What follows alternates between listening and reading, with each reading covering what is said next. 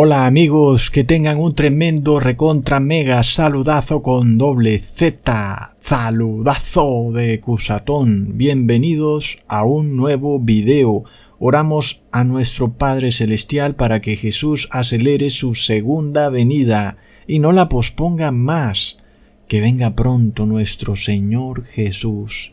En este video vamos a mirar varias señales extrañas que estamos viendo en el mundo. En el momento en que estoy haciendo este video, es decir, el domingo, ha terminado la cumbre de las 20 naciones más poderosas del mundo, el G20, y vemos curiosamente la G como símbolo de la masonería católica, pero también vemos el gobernante o representante máximo de este G20, que es el primer ministro italiano Mario Draghi, que bueno amigos, ahí han acordado una reducción de la temperatura mundial en 1.5 grados. Así nomás, facilito, ¿verdad? Algo sin precedentes en la historia del mundo, que el ser humano se proponga disminuir la temperatura del mundo, algo que realmente es como que de ciencia ficción, me recuerda a ese capítulo de Los Simpson en donde el señor Burns quiere esconder el sol, cosas que están por fuera del alcance del ser humano. Pretender disminuir la temperatura del mundo es absurdo. Por supuesto, ellos han insertado la idea de que la temperatura del mundo ha subido gracias a la mano del hombre desde la revolución industrial y que según ese razonamiento entonces si la temperatura subió gracias a la mano del hombre pues debería entonces bajar gracias a la mano del hombre. Sin embargo, ya vemos que estos razonamientos muchas veces están basados en premisas falsas porque ustedes han visto que la temperatura ha subido, la verdad yo no conozco a nadie de más de 60 o 70 años que diga que hoy hace más calor que antes. Tal vez sí podría yo decir que hace más fresco, porque a veces pareciera que hiciera más frío, pero más calor no. Entonces, no sé, aquellos que tienen más de 50 años que pueden decir del tema, si a ellos les parece que la temperatura del mundo ha subido.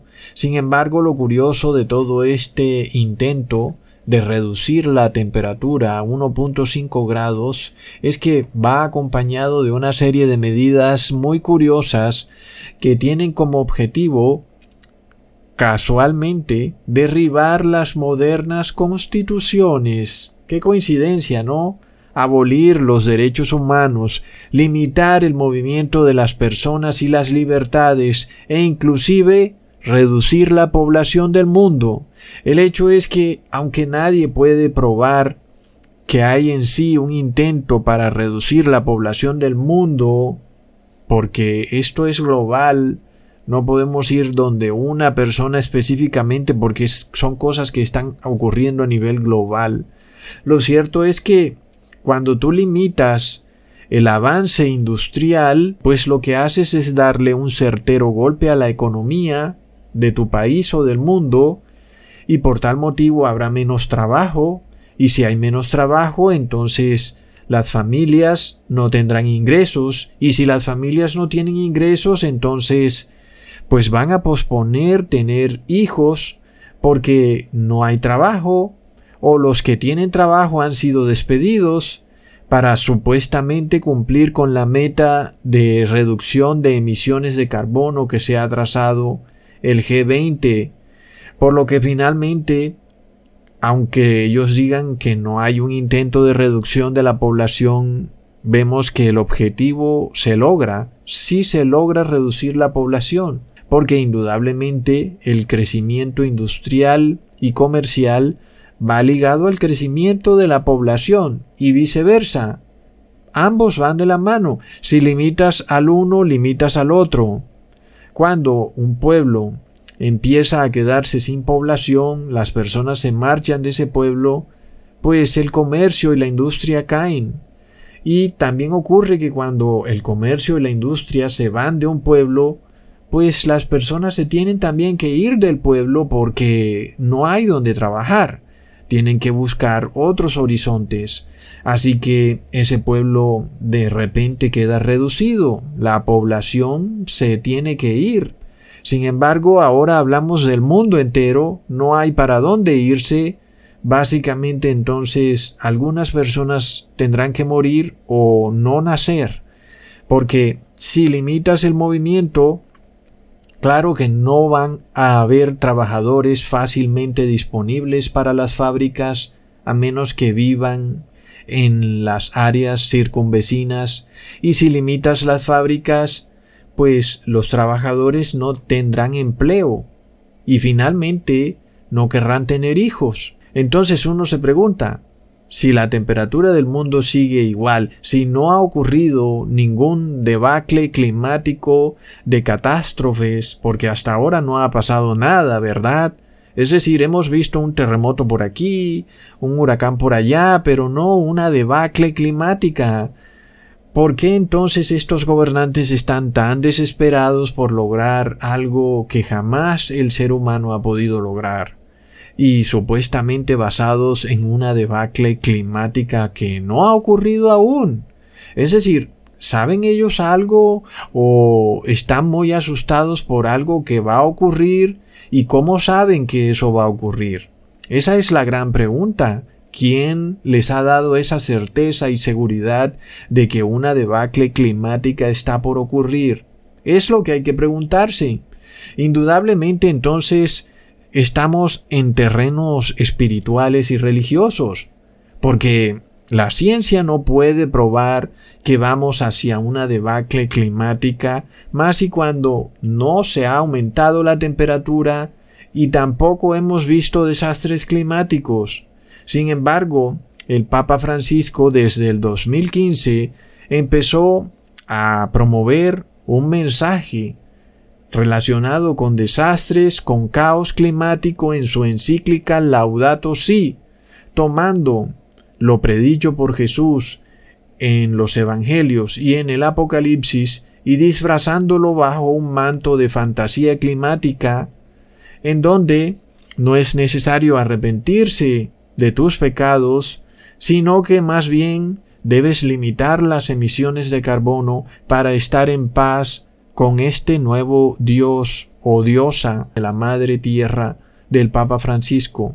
Es una adoración al Dios Pan, a la Pachamama, a la Luna, al Sol, y esto todo lo mezcló el Papa Francisco en su encíclica Laudato Si, en donde el Papa Francisco insertó la idea de que el ser humano puede salvarse a sí mismo sin la ayuda de Dios, por supuesto es un concepto católico. Sabemos que la Iglesia católica siempre predica que la salvación es por obras, que tú te salvas por tus obras y no por un regalo gratuito que el Padre te ha dado, que es tu salvación eterna.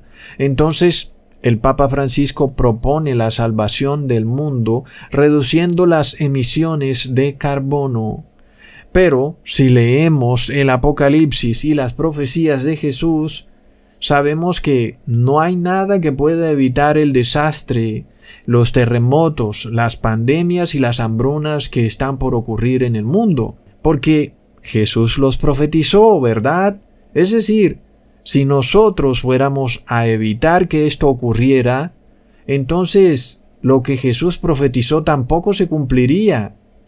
Vamos despacio. Si aceptamos por el ánimo de la discusión que el hombre fuera de verdad capaz de evitar los desastres climáticos, dejando de comer frijoles, dejando de transportarse en sus vehículos, dejando de trabajar, cerrando fábricas, entonces finalmente la palabra de Jesús en Mateo 24, donde dice que habrán terremotos, pestilencias, hambrunas, no se cumplirá. Y si no se cumple, entonces Jesús sería un mentiroso. Ahora, no me tomes a mal. Por supuesto que yo no quiero que ocurran terremotos, ni desastres, ni nada. Pero el punto que trato de dejar en claro es que si Jesús lo profetizó, es porque va a ocurrir, y el ser humano es incapaz de evitarlo. Ese es precisamente el punto, porque el Papa Francisco le propone al mundo que sí, que el ser humano sí puede evitarlo. Pero si nosotros creemos en Jesús, tenemos que entender que nada de lo que podamos hacer nosotros como seres humanos va a evitar los desastres que Jesús profetizó, porque de otra manera Jesús no sería Dios o Jesús sería mentiroso. Por lo que, si nosotros somos verdaderos hijos de Dios, hermanos de Jesús, lo único que nos queda es llamar a las personas a arrepentimiento, porque no hay nada que podamos hacer para salvar este mundo pecador que está en claro descenso hacia un fin. Amigos, entonces uno se pregunta, ¿de dónde sacan los gobernantes del mundo esta claridad y esta certeza de que vamos dirigidos a un desastre climático? Porque ya vemos que ellos no creen en Dios ni creen en Jesús. Sin embargo, sí están muy dispuestos a escuchar al Papa Francisco. El Papa Francisco ha dicho que vamos a un desastre climático. Por supuesto, Jesús ya lo había dicho antes. Solo que el Papa Francisco propone que este desastre climático puede ser evitado. No es posible, porque Jesús lo dijo, y si Jesús lo dijo, se va a cumplir. Ahí es donde entramos en un choque, en un problema, porque estamos ante un grupo de gobernantes que buscan de toda manera que no ocurra la palabra de Jesús. Por supuesto, nadie quiere desastres climáticos, nadie quiere terremotos, pero ¿cómo haremos para evitar que algo que Jesús profetizó no se cumpla? No es posible, la realidad es que no es posible. Más bien tenemos que aceptarlo tenemos que entender que vienen terremotos, desastres, hambrunas. Tenemos que aceptar esto y nuestro Señor Jesús nos lo advirtió para que luego no nos tome desprevenidos, para que no nos coja como sin haber estado advertidos. Ya sabemos que va a ocurrir.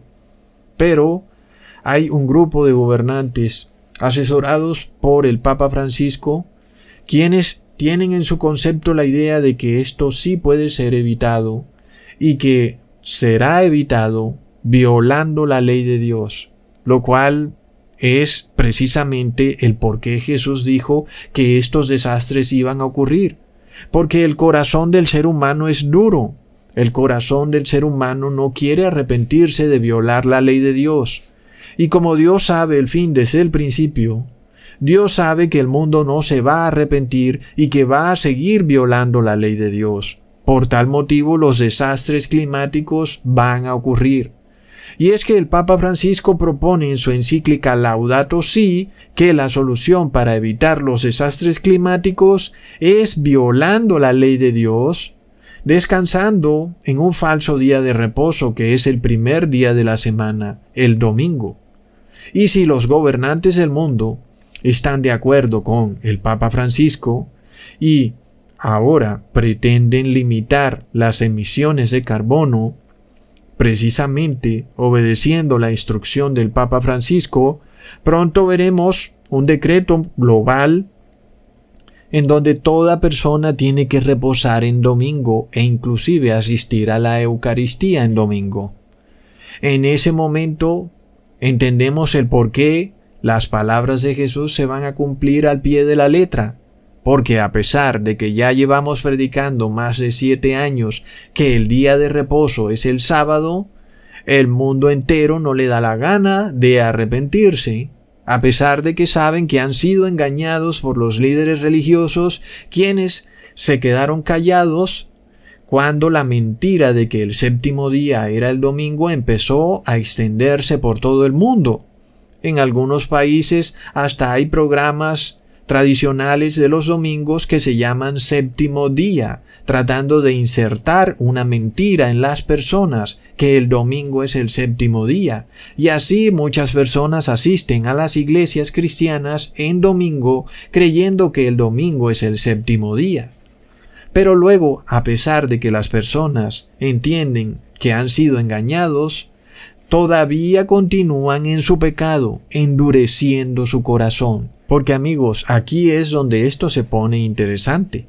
Los gobernantes se reunieron en esta reunión G20 bajo el liderazgo de Mario Draghi. Mm, es de locos amigos. Un apellido muy interesante que nos recuerda a la palabra dragón. Recordemos que el dragón es esa serpiente tortuosa. Y cada vez vemos señales extrañas en el mundo que nos muestran que pronto van a ocurrir desastres terribles y que también ocurrirán señales y maravillas que tratarán de engañar inclusive a los elegidos. El Papa Francisco viene diciéndole a todo el mundo que vamos hacia una debacle climática, pero fue Jesús quien lo advirtió primero. Leamos en Mateo capítulo 24 versículo 7. Se levantará nación contra nación, reino contra reino, y habrá pestilencias, hambres, terremotos por los lugares. Entonces, ¿quién lo dijo primero? ¿Fue el Papa Francisco o fue Jesús? Si nosotros estamos viendo que esto va a ocurrir, deberíamos arrepentirnos. El Papa Francisco sabe que esto va a ocurrir. Los líderes del mundo saben que esto va a ocurrir. Ellos tienen la plena certeza de que esto va a ocurrir. Las personas, los cristianos, mm, dudan un poco de que esto va a ocurrir. Ellos no están como muy seguros. Ah, ¿será Ecusatón? Pero los gobernantes de la tierra están segurísimos, tan seguros, que están afanados, en reunión tras reunión, tratando de sacar leyes que busquen de alguna manera reducir estos desastres climáticos. Pero ¿cómo es esto posible? ¿Mm? Jesús ya lo profetizó. Entonces la gran pregunta es cómo lograrán los gobiernos evitar la debacle climática profetizada por Jesús. El Papa Francisco propone que el mundo entero sea convertido en una gran reducción guaraní controlada a través de una aplicación de celular en donde todos tendremos un ADN transhumano y andaremos en taparrabos, seremos ecosostenibles. ¿Y por qué, amigos? Porque el Papa Francisco prepara al mundo para la venida del Mahdi, del Maitreya, de Vishnu, que es este dios hindú, y para ello desea convertir a todos los seres humanos que caminamos por esta tierra en hijos de Vishnu, no en hijos del Padre Celestial, sino en hijos de Vishnu, este Dios azul, y que todos, como hijos de Vishnu, seremos ecoamigables, ecosostenibles, y entonces el mundo entrará en un nuevo milenio con Vishnu. Pero amigos, recordemos que esto fue esbozado en la película endemoniada Avatar, donde se nos muestra precisamente a un ser humano que trasciende, que su cuerpo pasa a ser parte de un cuerpo mucho más fuerte y viril, logrado a través de la biotecnología, producto de la mezcla de ADN humano y ADN de este ser, Vishnu, de este nuevo ser azul. Jake Sully. Queremos hablarte sobre un nuevo comienzo en un mundo nuevo. Entré al ejército por el reto. Me dije a mí mismo que podía superar cualquier prueba. Solo quería una causa justa por la cual luchar. La idea es enviar cuerpos dirigidos a control remoto, llamados avatares. Son creados a partir de ADN humano, mezclado con el ADN de los locales. Son creados a partir de ADN humano, mezclado con el ADN de los locales. ¿Un soldado en el cuerpo de un avatar? Una combinación potente. Dame lo que necesito y veré que recuperes tus piernas. Tus verdaderas piernas. Este es tu avatar. Relájate y pon la mente en blanco. Para ti será sencillo.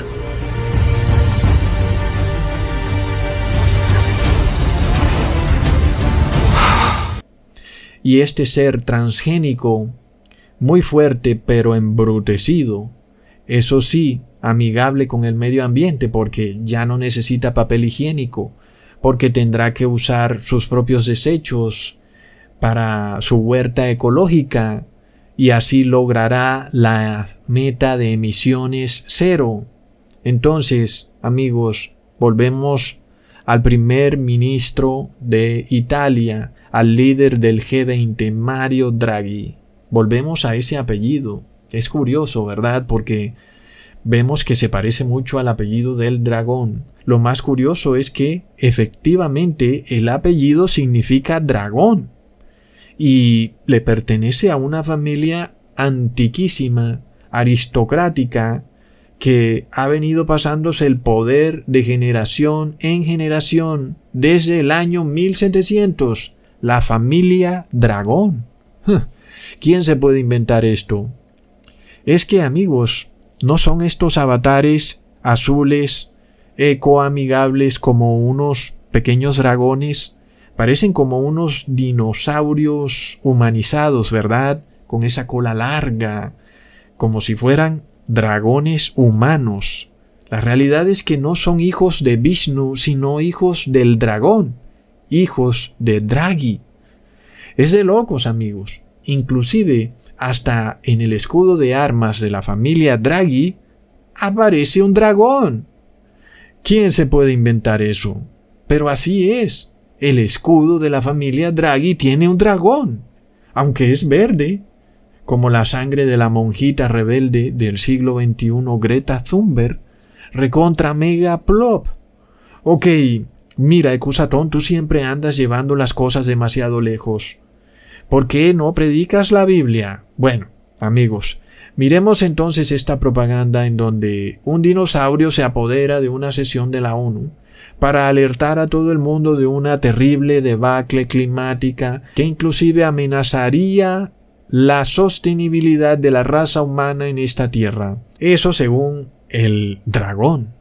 Porque recordemos que Dios creó a los dragones, pero jamás los dragones fueron dinosaurios, como se nos muestran en las películas de Hollywood. En general la Biblia nos dice que estos dragones estaban en los mares. Podemos decir que serían como un cocodrilo, mucho más grande tal vez que lo que conocemos hoy, nosotros también vemos dragones como el dragón de Komodo. Son como unos avatares, solo que con cabeza humana, pero pequeños, como una versión pequeña de los habitantes del planeta Pandora.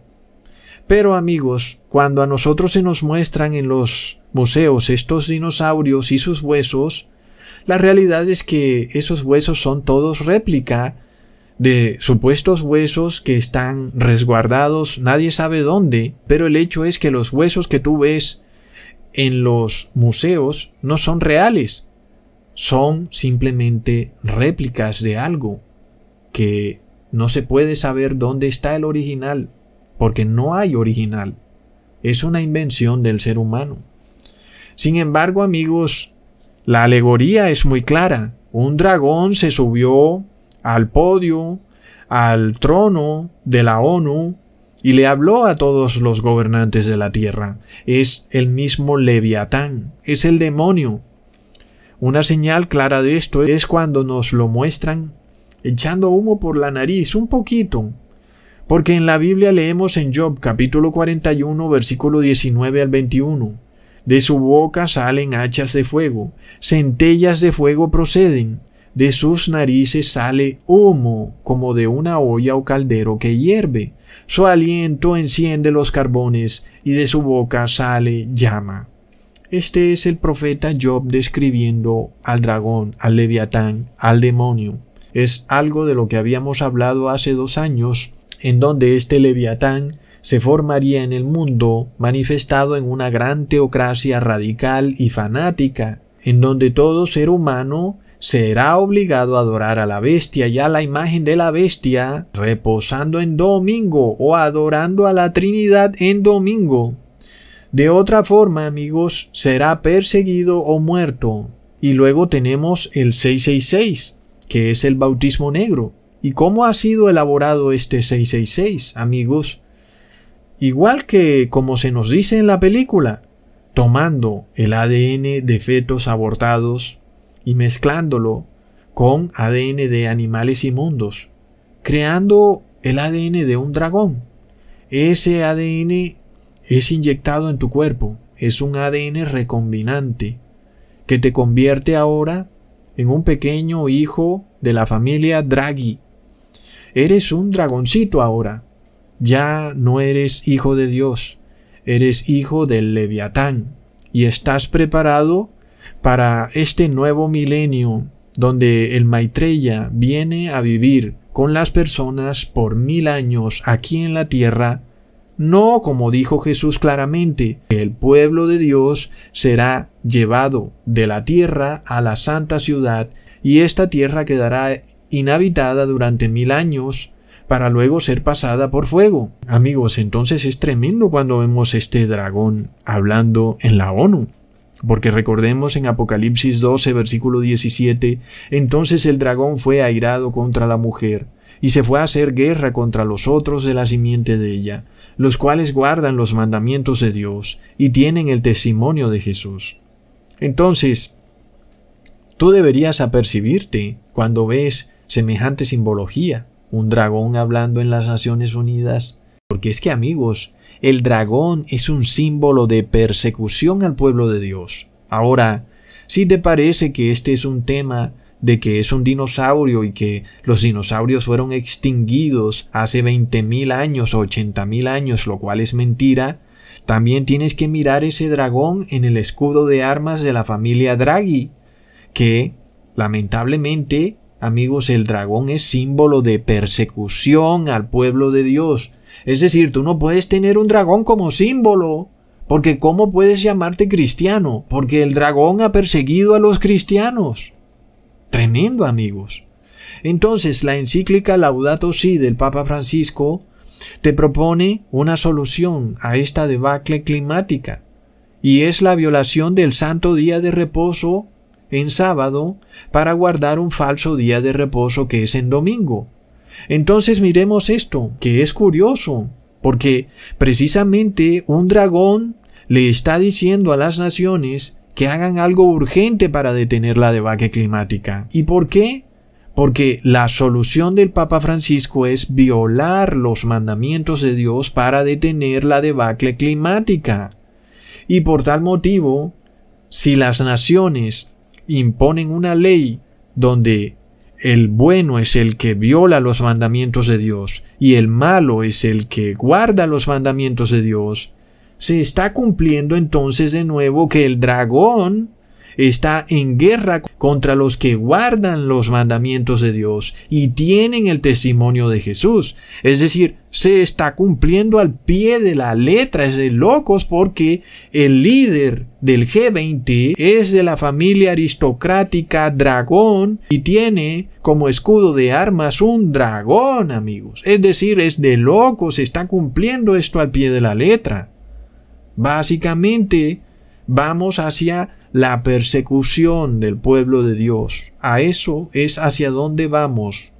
Entonces es impresionante cómo se cumple a la perfección esto. Leamos en Apocalipsis 13 versículo 2, y la bestia que vi era semejante a un leopardo, y sus pies como pies de oso, y su boca como boca de león, y el dragón le dio su poder y su trono y gran potestad. Entonces amigos, el líder del G20 es Mario Dragón, ¿Y qué está haciendo Mario Dragón? Dándole su autoridad al Papa Francisco. Toma, Papa Francisco, aquí están las naciones más poderosas del mundo, nosotros vamos a obedecer lo que tú nos digas. ¿Y qué es lo que dice el Papa Francisco? Impongan leyes en donde se establezca que el que no guarde el domingo sea catalogado como un criminal. ¿Y a quiénes entonces van a catalogar como criminales? al pueblo de Dios, de locos. Luego recordemos que el presidente de Brasil dijo que él no quería recibir el elixir porque de pronto le salía una cola de lagarto, amigos. Increíble, ¿eh? porque vemos este nuevo ciudadano azul que tiene cola de lagarto. Es de locos. Entonces entra en escena Mark Zuckerberg con su revelación de su nuevo Facebook llamado Metaverso, cuyo símbolo también nos recuerda al símbolo masónico y demoníaco del Ouroboros, que es de nuevo la serpiente tortuosa, que es lo mismo que el dragón. ¿Y qué nos dice esto de Mark Zuckerberg entonces? Que es un ocultista. Recordemos que el número de su habitación en el convento de Harvard porque Harvard es un gran convento católico, era el número 33, recontra Plop.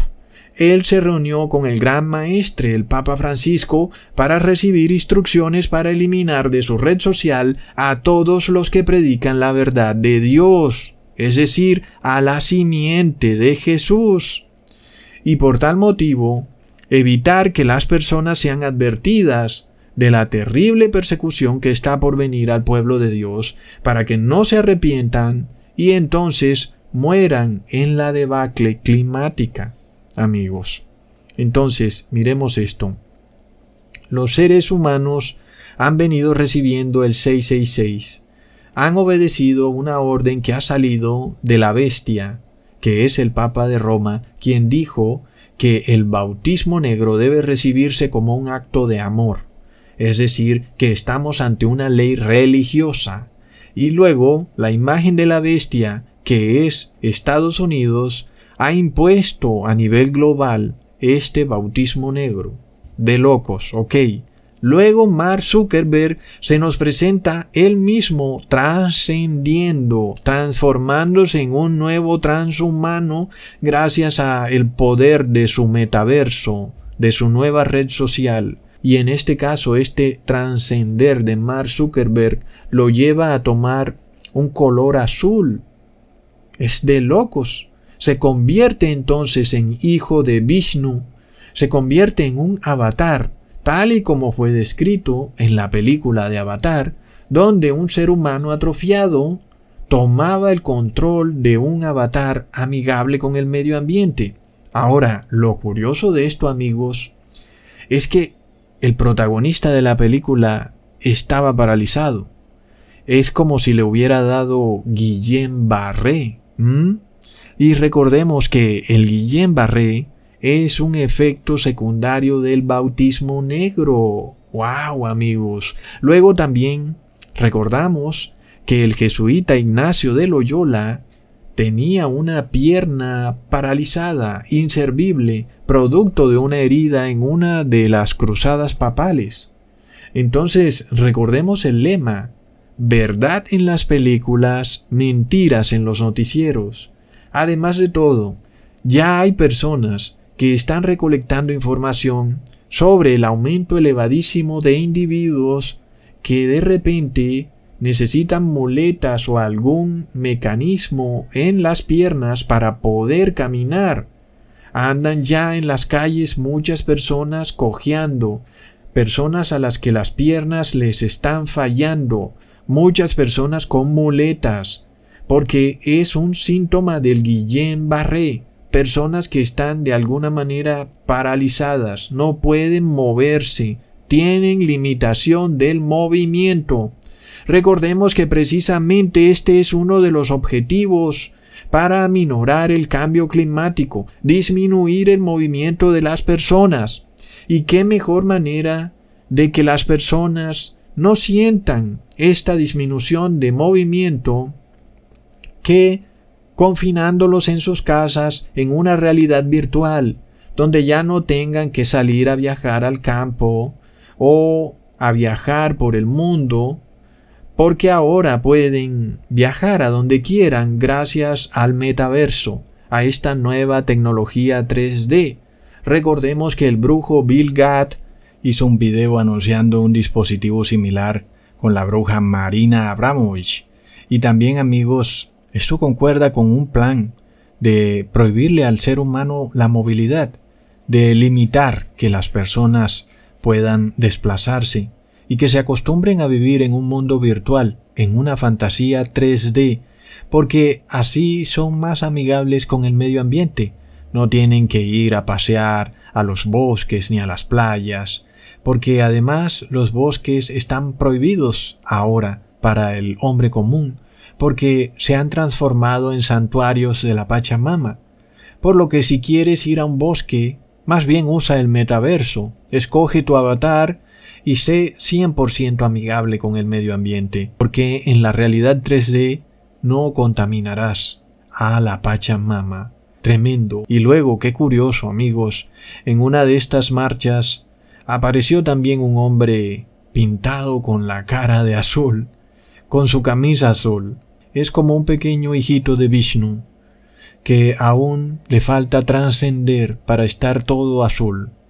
Luego, acabada la reunión del G20 dirigida literalmente por el dragón, Inicia entonces la reunión del COP26 a la que no asistirá el Papa Francisco, pero que sí asistirán la mayoría de gobernantes del mundo y presentarán ahí sus propuestas de cómo reducir las emisiones de carbono, inclusive cuando es apenas obvio que hay una gran diferencia entre las emisiones de carbono de Estados Unidos versus, por ejemplo, las emisiones de carbono de República Dominicana. La diferencia es evidente. Seguramente que las emisiones de carbono de República Dominicana no llegarían ni al 1% de las emisiones de carbono de Estados Unidos. Sin embargo, ya vemos que ambos países van a tener que asumir las mismas soluciones, a pesar de que uno contamina mil veces más que el otro. Y esto se debe a que estamos ante un problema religioso, no científico, porque si fuera científico, este problema sería un problema de las naciones más contaminantes. Este problema sería un problema del G20 solamente. Sin embargo, no es un problema de las naciones, es un problema tuyo. Es un problema en el que tú debes perder tus derechos, tú debes cambiar drásticamente la forma como vives. Y no importa qué pequeño sea tu país, no importa si vives en una isla olvidada, en donde no hay fábricas, no importa nada de eso. Tú vas a tener que obedecer la solución propuesta por el Papa Francisco para reducir el cambio climático, porque es una solución religiosa, en donde tú debes reposar en domingo. Y esa es la única solución que hay para reducir el cambio climático que tú reposes en domingo. ¿Por qué? Porque no se trata de reposar en domingo. Se trata de prohibirle al pueblo de Dios que repose en sábado, que guarde los mandamientos de Dios y que tenga la fe de Jesús. Ese es el meollo del asunto, porque el dragón está en guerra con el pueblo de Dios, amigos. Asimismo como el medicamento mágico no busca eliminar el COVID, porque ellos mismos declaran que no lo elimina, sino que busca perseguir al pueblo de Dios que no quiere recibir el medicamento mágico porque precisamente viola los mandamientos de Dios. Amigos, entonces así está esto. Realmente estamos muy cerca de la segunda venida de Jesús. Ahora, para entender estas cosas tenemos que entender en qué momento estamos en la profecía, porque recordemos lo que ocurrió en Egipto, en Éxodo capítulo 8 versículo 5. Y el Señor dijo a Moisés, Di a Aarón, extiende tu mano con tu vara sobre los ríos, arroyos y estanques, para que haga venir ranas sobre la tierra de Egipto. Luego, leamos en Éxodo capítulo 8 versículo 8. Entonces el faraón llamó a Moisés y a Aarón y les dijo, Orad al Señor que quite las ranas de mí y de mi pueblo, y dejaré ir al pueblo, para que sacrifique al Señor. Sigamos leyendo en el versículo 12 al 14. Entonces salieron Moisés y Aarón de la presencia de Faraón, y clamó Moisés a Jehová tocante las ranas que había mandado a Faraón, e hizo Jehová conforme a la palabra de Moisés, y murieron las ranas de las casas, de los cortijos, de los campos, y las juntaron en montones, y apestaba la tierra. Entonces, amigos, este concepto de que la tierra apestaba, está claramente relacionado con el pecado y con la enfermedad. Es decir, que espiritualmente Egipto estaba lleno de pecado. Ante Dios, Egipto apestaba. Apestaba tanto que realmente no lo soportaba. En este caso, vemos que las personas se tapan la nariz cuando están cerca de algo que apesta. Por ejemplo, cuando algo apesta en las calles. Las personas no quieren respirarlo se ponen la mano en la boca o se ponen algún trapo en la boca para no respirar lo que apesta. Hoy nosotros vemos que hay una pestilencia en las calles, porque las personas usan un bozal en la boca y en la nariz para no respirar la pestilencia. Esto es una señal de que las personas están llenas de pecado, pero que usan un bozal para poder seguir viviendo sus vidas en el pecado para no respirar la pestilencia de sus pecados, amigos. Entonces, miremos esto, para probar, sin lugar a dudas, que el olor fétido está relacionado con el pecado, leamos en Salmos capítulo 38 versículo 5. Hieden y supuran mis llagas a causa de mi locura. Ahí están. Asimismo Egipto hedía, como hiede una llaga que echa pus, o que está infectada. Es pestilencia. ¿Y cuál es la causa de esta hediondez? Es la locura del hombre, es el pecado, es violar los mandamientos de Dios. Otra prueba en Éxodo capítulo 16 versículo 16. Esto es lo que Jehová ha mandado. Recoged de él cada uno según lo que pudiere comer, un gomer por cabeza, conforme el número de vuestras personas tomaréis cada uno para los que están en su tienda. El pueblo de Israel, cuando caía el maná del cielo, tenía el mandamiento de recoger solamente lo que se comerían ese día, y no podían guardarlo para el siguiente día. Leamos en el versículo 20. Mas ellos no obedecieron a Moisés, sino que algunos dejaron de ello para otro día, y crió gusanos y hedió, y se enojó contra ellos Moisés. Entonces vemos que hay una violación de un mandato de Dios, y esa violación trajo pestilencia, hediondez que simboliza enfermedad.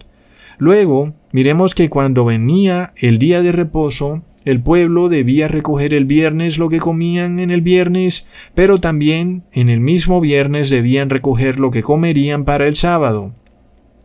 En ningún otro día podían guardar para el día siguiente, pero el viernes sí podían guardar para el sábado, y cuando hacían eso, el maná no hedía. Leamos el versículo 23 al 24. Y él les dijo, Esto es lo que ha dicho Jehová. Mañana es el santo día de reposo, el reposo consagrado a Jehová. Lo que habéis de coser, cosedlo hoy. Y lo que habéis de cocinar, cocinadlo. Y todo lo que os sobrare, guardadlo para mañana. Y ellos lo guardaron hasta mañana según lo que Moisés había mandado, y no se agusanó ni hedió.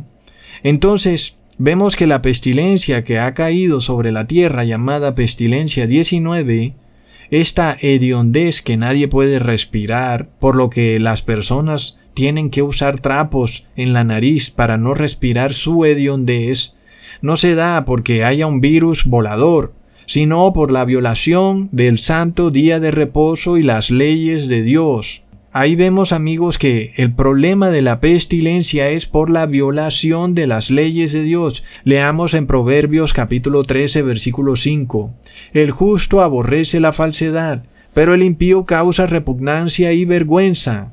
Y en la nueva traducción Biblia de las Américas se pone una nota al pie sobre la palabra vergüenza indicándonos su verdadero significado, y la nota dice que causa mal olor. El justo aborrece la falsedad, pero el impío causa repugnancia y mal olor. Entonces hay un mal olor en las calles. Las personas destilan una pestilencia. En este caso las personas usan un bozal para no respirar su pestilencia.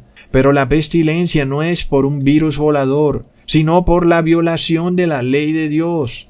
Leamos en Eclesiastes capítulo 10 versículo 1. Las moscas muertas hacen heder y dar mal olor al perfume del perfumista, así una pequeña locura, al que es estimado como sabio y honorable. Ahí está, amigos. Entonces las ranas muertas causan mal olor, y el Apocalipsis nos dice que tres espíritus a manera de ranas salen por todo el mundo, Leamos Apocalipsis capítulo 16 versículo 13 al 14. Y vi salir de la boca del dragón y de la boca de la bestia y de la boca del falso profeta tres espíritus inmundos a manera de ranas, pues son espíritus de demonios que hacen señales y van a los reyes de la tierra en todo el mundo para reunirlos a la gran batalla de aquel gran día del Dios Todopoderoso. Entonces amigos, Claramente estamos viendo que el pecado del mundo está llegando a un punto en que Dios no soporta el mal olor, la podredumbre. ¿Te imaginas? Es como ir por la calle y sentir el olor de algún animal que se está pudriendo. Es un olor desesperante.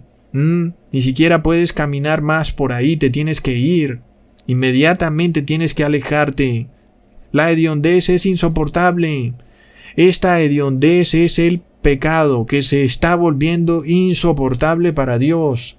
así como se hacía insoportable la hediondez de Egipto para sus moradores. Las personas no podían ni tomar agua del río, no podían salir de sus casas porque todo olía horrible. Sin embargo, hoy las personas se han puesto un bozal y han continuado su vida. No han querido arrepentirse. Amigos, miremos esto. En la ciudad de Nueva York se dice que debido a la renuncia de algunos empleados por la obligación del bautismo negro, pronto no habrá quien recoja la basura. Es decir, que pronto esta gran ciudad idolatrada por millones de personas se transformará en una cloaca hedionda. Y esto, amigos, es algo que viene para todas las ciudades. Recordemos que ya habíamos hablado de que estos complejos de torres de apartamentos majestuosos pronto se convertirán en cloacas hediondas, en donde pronto habrán leyes que prohibirán que las personas puedan botar comida a la basura, e inclusive también vienen leyes en donde se prohibirá bajar la palanca del sanitario, recontra plop. Recordemos que ya se habla de hacer compostaje con las heces fecales de la persona, para luego sembrar ahí verduras, para que la persona consuma esas verduras. Imagínate nada más cómo apestarán esos apartamentos residenciales, es de locos. Luego estos espíritus en forma de ranas son inmundos, por tanto apestan, porque lo inmundo apesta, y son los que engañan a los reyes de la tierra. El dragón es un reptil, amigos, y el dragón tiene reunido a las naciones para llevarlos a la gran batalla contra el pueblo santo de Dios. Es tremendo. Entonces, van a venir más pestilencias, por supuesto, porque el pecado genera hediondez, es de locos, llagas que se pondrán olorosas, pestilentes, es lo que viene sobre las personas. Y es que la gente no quiere arrepentirse, sino que ahora tratan de salvar a la Pachamama, convirtiéndose en hijos de Vishnu, en pequeños dragoncitos, gracias al metaverso de Mark Zuckerberg, recontra plop. Alguien luego me envía este video de personas caminando hacia atrás con velas en sus manos a medianoche por las calles del país de Colombia, pero Vemos que esto es mostrado por los noticieros masónicos y nosotros ya sabemos que esta gente se la gasta. Vemos el lenguaje que usan refiriéndose a estas personas como secta. Y por supuesto, tal vez sean una secta. Pero bueno, ¿acaso no hay libertad de culto? ¿Qué pasa? ¿Ahora es un delito entonces? ¿Debería esto salir en las noticias?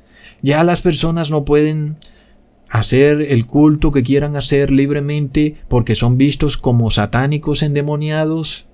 Ya sabemos para dónde van estas cosas. Estas personas quieren derribar la libertad de culto, la libertad de conciencia. Son modernos caballeros templarios. Son los dueños de los noticieros. Quieren destruir las constituciones, quieren llevar a las ciudades a anarquía, quieren instigar el miedo en las personas, hacerlas creer que andan satánicos por ahí adorando al demonio. ¿Mm? Y por supuesto que sí los hay.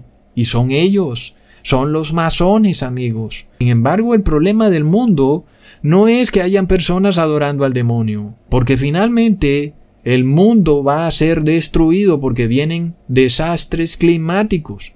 El problema lo tienes tú que tienes que arrepentirte y eso es lo único que debería interesarte. No deberías estar pendiente en una secta o que hay personas que andan caminando para atrás.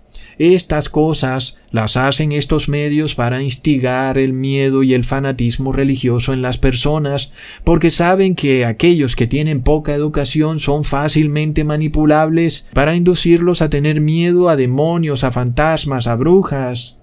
Y estas personas lo primero que hacen es salir a comprar escapularios, veladoras, para proteger sus casas, cuelgan una imagen de la Virgen en la puerta de sus casas, salen a echarle agua bendita a toda la cuadra. Entonces, amigos, es fanatismo religioso.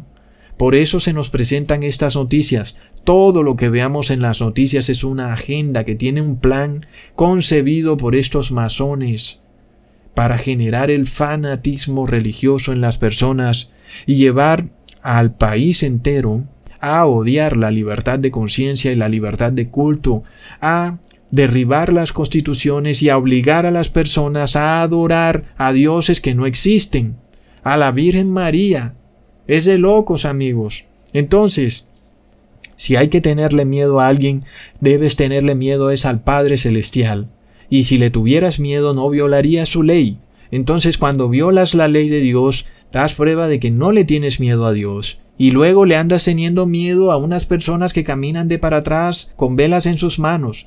Es absurdo, amigos. Esto tiene un objetivo y es instigar el fanatismo religioso en las personas, para cegarlas y que no puedan escuchar la verdad, y para que ahora anden con escapularios por todo su cuerpo, enrollados en rosarios, protegidos de un grupo de satánicos que caminan de espaldas con velas en sus manos. Tremendo, amigos, es de locos, increíble.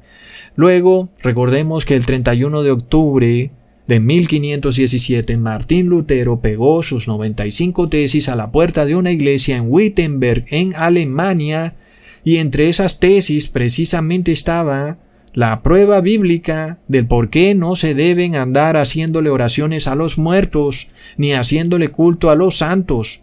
Sin embargo, hoy han pasado 504 años y precisamente el 31 de octubre es convertido en un gran carnaval global de adoración a los muertos, a la muerte y a los demonios, dando prueba de la terrible dureza del corazón del mundo, del ser humano, porque Martín Lutero arriesgó su vida un 31 de octubre para que pudiéramos tener el conocimiento de estas cosas, y miramos que al mundo le importa un reverendo bledo, Imagínate, nada más tú ponte en el lugar de Martín Lutero. Es como si salieras sin tapabocas y fueras a un centro comercial. Las miradas de todo el mundo estarán sobre ti.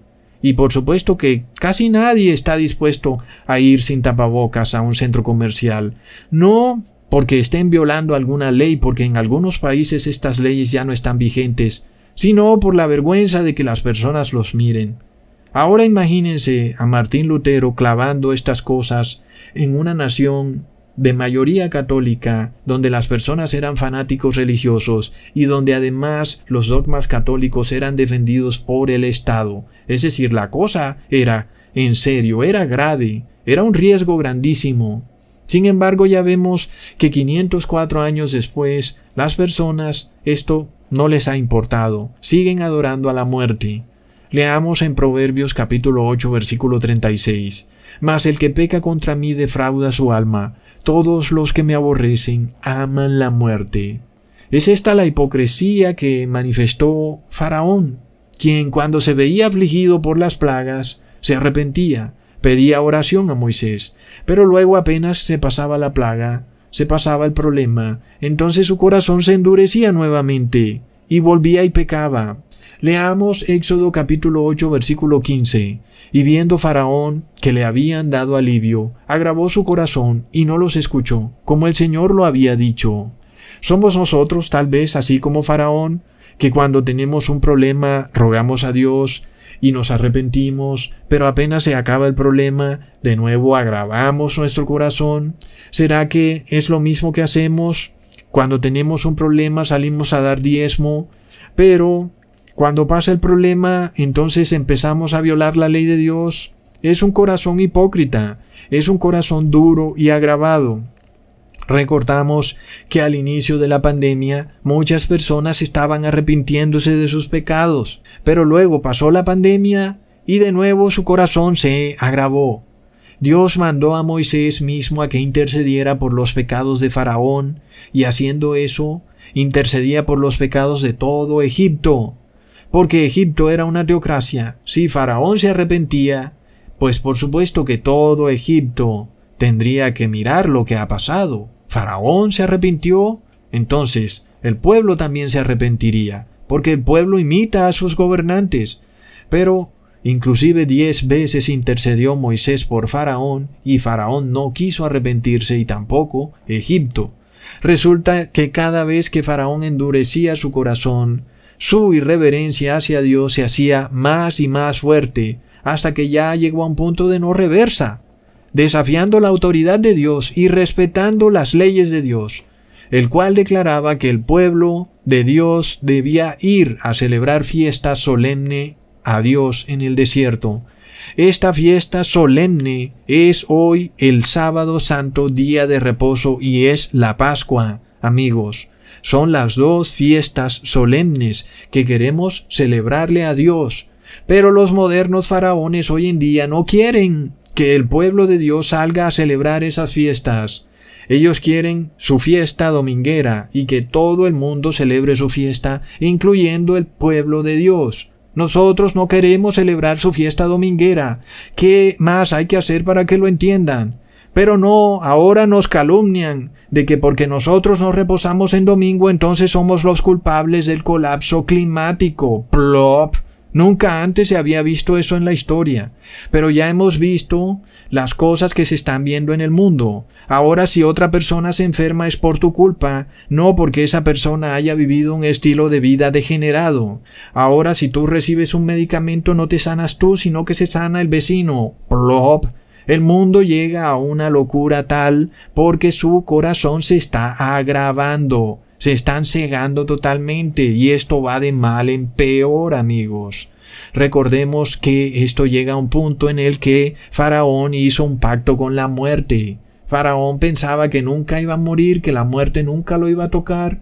Es lo que vemos hoy en día, cuando las personas supuestamente ahora son inmunes y ahora también dicen que no son inmunes por sí mismas, sino por inmunidad de rebaño. Es decir, que solamente serán inmunes si tú eres inmune.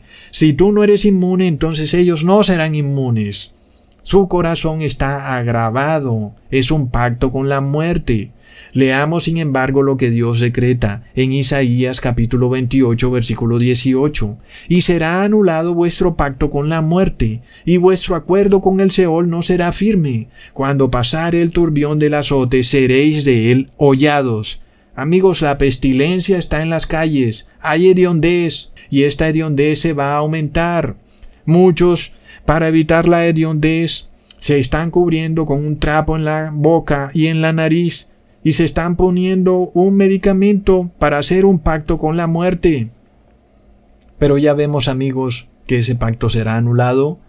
Luego también hay un grupo de personas que toma la sangre del cordero y la pone en el dintel de sus casas. Ya no como lo hacían en Egipto, sino que ahora se pone en los corazones. Y amigos, los que hacen así son los que guardan la ley de Dios, son los que se arrepienten, son los que se humillan ante el Padre Celestial y hacen reverencia a su ley y le obedecen en todo. ¿En cuál de los dos grupos estarás tú? Amigos, hasta pronto.